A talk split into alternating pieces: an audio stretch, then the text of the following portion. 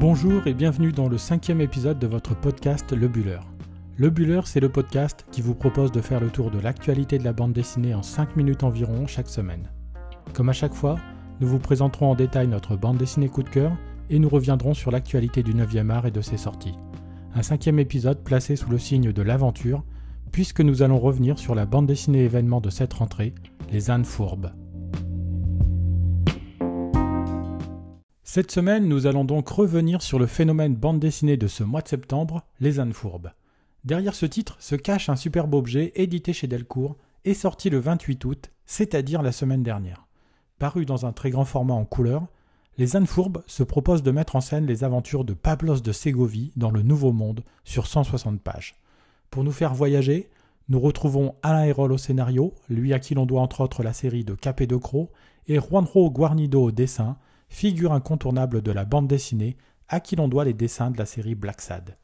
C'est donc cet attelage prometteur qui se propose de compléter les aventures de la vie de Pablos de Ségovie, puisque le parti pris de cette bande dessinée est de proposer une suite au roman picaresque La vie de l'aventurier Don Pablos de Ségovie, vagabond exemplaire et miroir des filous, paru en 1626. En quelques mots, pour expliquer ce qu'est un roman picaresque, c'est un genre littéraire très codifié apparu au XVIe siècle en Espagne qui va mettre en scène un personnage de basse classe qui va vivre des aventures extraordinaires. Soif de richesse, envie de sortir de sa condition et curiosité sont souvent les moteurs qui animent les héros de ces récits. Que ce soit sur la couverture ou dans l'avant-propos, le lecteur est prévenu, c'est bien d'un récit picaresque qu'il va être question ici, plus précisément la continuité de celui de Francisco de Quevedo, l'auteur du récit de base. Cela va être un défi assez périlleux de vous parler de cette histoire sans déflorer les rebondissements qui auront lieu dans l'aventure. Ne prenons pas de risques et mettons en place le décor. Charge à vous ensuite de finir d'accompagner Pablos dans son aventure si vous voulez savoir s'il mènera sa quête jusqu'au bout. Pablos, le héros, est un gueux, un vrai de vrai. Sauf que lui a un rêve de grandeur incarné par un métal précieux, l'or. Sa soif de l'or va donc le mener sur les routes du Nouveau Monde, sur les chemins de l'Eldorado, et sa fin justifiera toujours pour lui les moyens. En regardant la couverture de l'album, il est d'ailleurs compliqué d'imaginer Pablos en gueux, puisqu'il y est représenté en majesté, main droite sur la hanche, la gauche sur l'épée et la tête bien dressée. Ce portrait classique à la Rubens que l'on retrouve sur la couverture met toutefois en avant l'œil coquin et le sourire malicieux qui finit de nous faire douter de la bonne lignée de ce personnage qui apparaît en plus mal rasé. En se lançant dans le récit, Dès la quatrième page, il se fait jeter à l'eau car accusé de tricherie, et page suivante, c'est agonisant qu'on va le retrouver entre les mains d'un seigneur espagnol. Le récit démarre tambour battant, et s'il enchasse assez rapidement les histoires, très rapidement aussi tout cela devient limpide au fur et à mesure que le récit avance. D'ailleurs, parmi les multiples aventures que Pablos raconte, il évoque son enfance miséreuse, avec une mère faiseuse d'anges, et un père dont l'enseignement tournait autour de quelques commandements précieux comme tu ne travailleras point. Chez Pablos, on est donc feignant de père en fils. Peureux et donc pas travailleur pour un sou, c'est sur d'autres qualités que Pablos va devoir s'appuyer pour se faire une place dans cette société sans pitié. C'est donc la ruse, la duperie, la fourberie et la malice qui serviront de carburant au parcours du héros. Aussi, quand il raconte son histoire au seigneur alguazil et au lecteur au passage sur l'existence d'une carte qui mène à l'Eldorado, on peut se demander jusqu'où on peut le croire. Si toute la première partie de l'album nous fait le récit des aventures de Pablos, la seconde partie permettra de savoir si l'on peut faire confiance ou pas à cette crapule. Il y a donc une espèce de seconde histoire qui démarre à la moitié du récit, mais il est alors trop tard pour que le lecteur puisse faire machine arrière.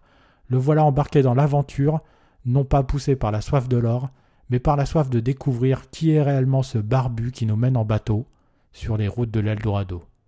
Récit d'aventure vraiment bien ficelé, les ânes fourbes est typiquement le genre d'album qui vous fera passer un très bon moment grâce à une histoire qui tient en haleine jusqu'à la dernière page. Dès la couverture, on sait que les apparences seront au centre de cet ouvrage, puisque le héros, vagabond nous dit-on, y est représenté en majesté. Cette couverture est une espèce d'appel à la vigilance dont il faudra faire preuve. Méfiez-vous de Pablos, nous dit-on.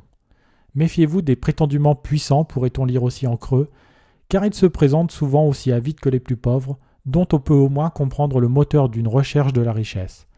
La bande dessinée aborde aussi en toile de fond d'autres thèmes sérieux, comme l'esclavage ou le massacre des aborigènes, mais le traitement général de cet album invite surtout au rire et au sourire. Côté dessin, c'est un véritable régal.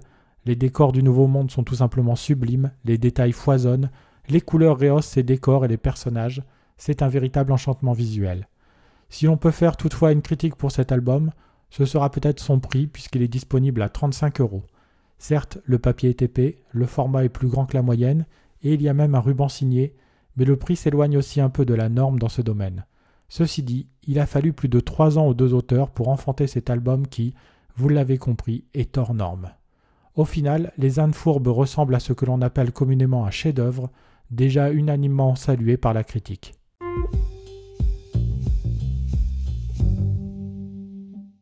Pour terminer ce podcast et comme chaque semaine, allons faire un petit tour du côté de l'actualité et intéressons-nous aux principales sorties de la semaine qui sont nombreuses comme toujours. Commençons toutefois par un événement qui aura lieu de l'autre côté de la frontière, en Belgique, puisque du 13 au 15 septembre prochain aura lieu la fête de la BD à Bruxelles. La capitale mondiale de la bande dessinée mettra les petits plats dans les grands durant trois jours et permettra de rencontrer de nombreux auteurs et dessinateurs pour des séances de dédicaces. Au programme aussi des expositions, des conférences ou encore des animations. Bref, de quoi passer de très bons moments lorsque l'on est un amateur de bande dessinée. Toutes les infos pratiques sur cet événement incontournable de la rentrée sont à retrouver sur fête-de-la-BD.bruxelles. Il vous reste donc une semaine pour organiser le déplacement chez nos voisins belges. Côté sortie cette semaine, plusieurs albums ont encore retenu notre attention, à commencer par une intégrale qui reprend les quatre tomes de L'homme qui n'aimait pas les armes à feu. C'est ici l'occasion de retrouver cette excellente série qui se déroule dans le désert de l'Arizona au début du XXe siècle, à une époque où jouer de la gâchette est monnaie courante, sauf pour maître Byron Peck, britannique et avocat en décalage total avec la situation dans laquelle il est plongé et les personnages qui l'entourent. C'est tout simplement le destin des États-Unis qui se joue dans cette série, mais comme souvent dans ce genre de cas de figure, tout le monde n'a pas les mêmes intérêts dans l'affaire. Hilarante et vraiment captivante, cette série garde toujours la même fraîcheur cette intégrale est donc l'occasion de redécouvrir avec grand plaisir le travail de Wilfried Lupano au scénario et Paul Salomon au dessin dans cet ouvrage édité chez Delcourt dans la collection Conquistador. Enfin, toujours chez Delcourt, On a mangé sur une île est un ouvrage collectif qui réunit quelques-uns des meilleurs auteurs et dessinateurs de la bande dessinée autour d'un lieu, le restaurant Une île, et de son chef, Gérard Bossé, accompagné de son épouse Catherine. L'ouvrage est l'occasion de laisser parler la sensibilité de chaque auteur en racontant la vie de ce chef atypique qui a commencé sa carrière professionnelle dans l'action sociale avant de décider de nourrir les autres. Étienne Davodo, Hervé Tancrel, Camille Jourdi, Baru font partie des quelques signatures savoureuses présentes sur cet ouvrage à déguster dès maintenant. Nous en avons terminé pour le cinquième épisode du Buller. N'hésitez pas à nous faire part de vos remarques et de vos commentaires sur les réseaux sociaux. Et si vous avez aimé, n'hésitez pas à partager notre podcast.